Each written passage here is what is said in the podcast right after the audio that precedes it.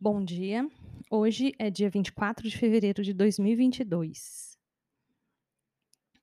E estamos no início de um conflito de guerra armada estabelecida entre a Rússia e a Ucrânia, hã, localizadas ali na Europa. Entre a Europa, o que é considerado Europa Oriental e Ocidental.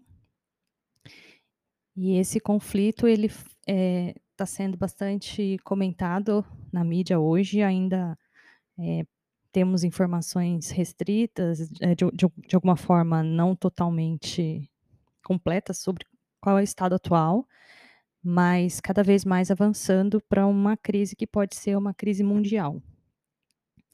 Eu tenho um trabalho que eu que eu faço, né, de divulgação científica, e hoje eu resolvi aproveitar esse momento pra poder comentar um tema voltado pra área que é a minha área de estudo.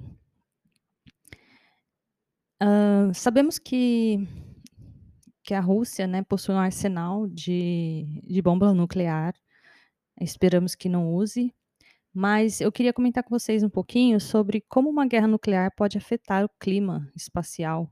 O clima espacial é a área que eu que eu estudo, né. Bom, fazem mais de 76 anos, hã, desde o lançamento da primeira bomba nuclear que destruiu amargamente, assim, as cidades de Na Nagasaki e Hiroshima, no Japão. Eh, o seu poder destruidor, eh, já era um temor na comunidade científica, né, e de fato ele se tornou uma arma de guerra devastadora, que assustou a sociedade de tal forma, que desde então não foram mais usadas em nenhumas ba nenhuma batalha armada. Isso não impediu que que fossem desenvolvidas armas, hã, pelas grandes potências mundiais como Estados Unidos e a antiga União Europeia, que agora é a Rússia, com a desculpa de autopreservação, o que não condiz com o critério de utilizá-las em uma guerra. Em breve eu vou explicar por quê.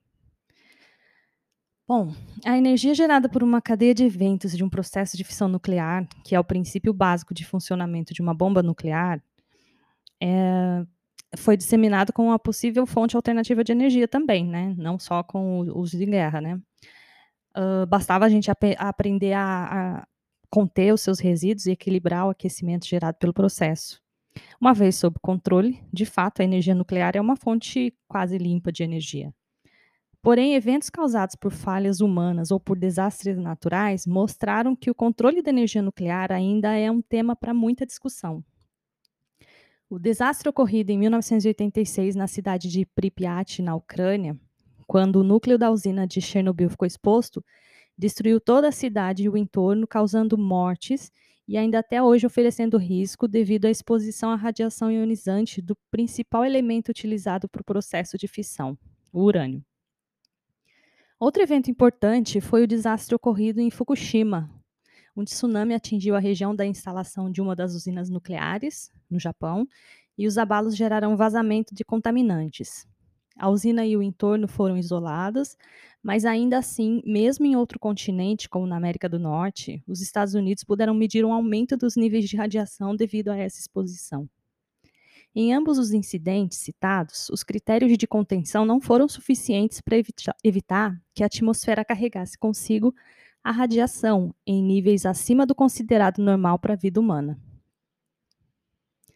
No caso de uma guerra nuclear, onde o objetivo não é exatamente conter, mas sim tornar mais eficiente o dano causado por uma bomba nuclear, esses efeitos tendem a ser ainda maiores. A guerra em si é um problema. Não entrarei no mérito aqui dos motivos que levam líderes à guerra e nem do quão insano isso me parece. Ainda nesse nível de evolução e conhecimento da vida, criarmos batalhas entre seres humanos. Mas, vamos extrapolar esse raciocínio partindo do princípio de que o homem decidiu explorar o efeito da bomba nuclear numa batalha, como a que se inicia hoje. No dia de hoje, a Rússia tá invadindo a Ucrânia, reivindicando um território que foi pactuado ser independente. Depois de mais de 80 anos sem eventos de subjugamento por invasão de um país pelo outro, quebrando todos os pactos firmados, temos um estado de guerra instaurado na Europa. Só para lembrar, a Rússia é portadora de um arsenal de bombas nucleares e, digamos, não podemos contar com a palavra de que não vão usar todas as forças necessárias para obterem o que desejam. Mas e se uma bomba nuclear fosse utilizada hoje em solo terrestre? O que podemos esperar? De fato, a primeira opção é uma destruição em massa, como a ocorrida no Japão. A morte de seres humanos é o ápice da maldade que uma bomba pode gerar. Poderia começar com um efeito local, mas poderia também ser desencadeado por outros países retaliações que, de fato, ampliariam o risco mundial. Em caso de efeito local, além das mortes e doenças degenerativas, temos mais uma vez a destruição do espaço habitável para seres humanos, que, com o efeito da radiação, criam zonas de isolamento. Outro fenômeno seria a exposição atmosférica a essas partículas radiativas, que estão naturalmente em estado dormente na natureza, passando a dispersão por correntes de massas atmosféricas e ventos para todo o planeta. E aqui vem um evento pouco explorado, mas já conhecido por ter sido mensurado: a geração de anéis de radiação artificial. Em 1957, mais ou menos, Nicholas Christopoulos observou pela primeira vez diversos efeitos geofísicos em altas altitudes produzidos pela detonação de uma bomba atômica. A geração de um anel de elétrons de alta energia aprisionados pelas linhas de campo magnético na atmosfera superior. Os elétrons eram oriundos de decaimento radioativo da frição nuclear promovida pela bomba. O experimento Argus, conduzido por Panofsky, foi lançado para medir a radiação natural e artificial injetada pelo próprio instrumento. Quando o instrumento depositava elétrons de alta energia associado ao campo magnético na região, dava origem a uma espécie de toros com partículas aprisionadas pelo campo magnético. Em 9 de julho de 1962, testes nucleares feitos em altas altitudes, de dezenas a cerca de 400 quilômetros, acima da ilha Johnston, no centro do Oceano Pacífico, demonstraram que o primeiro efeito gerado é uma onda de choque hidromagnético, capaz de alterar o ângulo de arremesso dos elétrons do cinturão externo da radiação, fazendo com que esses adentrassem a atmosfera já nos primeiros 20 segundos após a detonação da bomba. Ou seja, aquilo que deveria estar lá no cinturão externo, protegendo a, a Terra, né, decai e cai aqui na atmosfera mais baixa. Normalmente, esses elétrons permanecem aprisionados em regiões acima de 20 mil quilômetros, adentrando a atmosfera apenas em eventos específicos e ainda em regiões específicas próximas aos polos terrestres. Outra reação é o surgimento desse torus de partículas acima de 600 km, que permanece sobre uma região sendo alimentado por fragmentos remanescentes do decaimento, causado pela fissão nuclear. Esses toros podem permanecer ativos por mais de dias, e no caso desse experimento, promoveu posteriormente uma precipitação dessas partículas na região da anomalia magnética do Atlântico Sul, aqui mesmo em cima da nossa cabeça porque é uma região onde o campo magnético sofre redução expressiva, tornando assim mais vulnerável.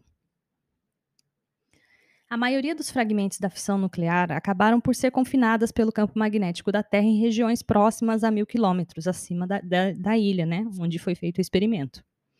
O espectro de energia amplo mostrou que diferentes níveis de energia produziram diferentes aspectos de ionização na atmosfera, mas essa ionização causou perturbação local, alterando os padrões de condutividade da ionosfera e alterando assim a propagação de ondas. Nesse caso, foram relatadas perturbações nas ondas VLF. Hoje temos uma dependência tecnológica do uso do espaço para comunicação.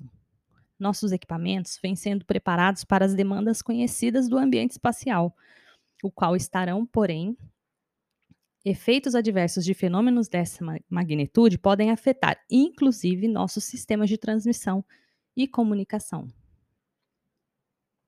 Bom, meu objetivo aqui hoje é trazer para vocês um pouco de informação sobre o que eventos utilizando bombas nucleares podem afetar no ambiente atmosférico.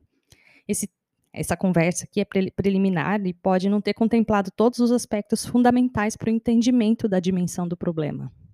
Ainda assim, eu resolvi falar sobre ele, para que, como cientista, fiquemos alerta e assim possamos unir forças para elucidar as questões envolvidas no uso de bombas nucleares, para todas as pessoas, inclusive para os nossos governantes, que talvez não tenham conhecimento da dimensão do problema. Às vezes a gente pensa que é uma coisa local, mas não é. Ainda que não hajam retaliações, existem consequências, né? Bom, infelizmente hoje o assunto é este.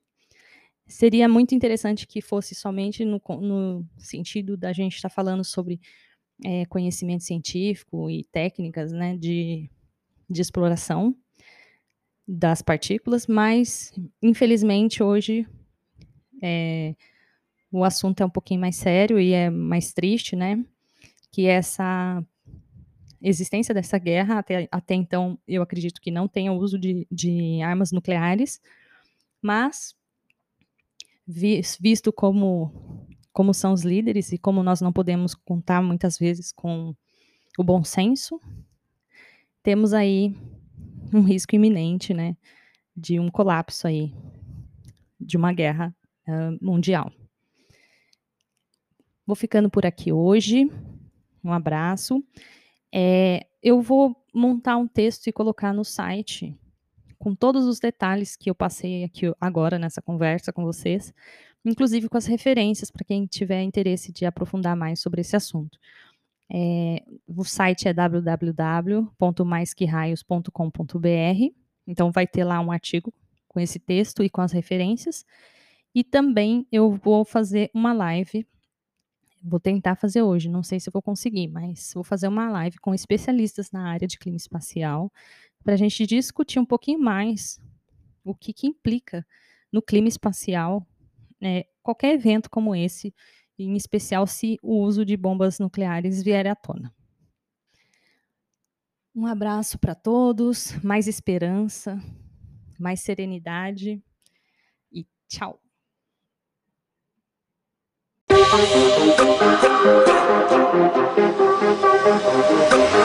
Yeah.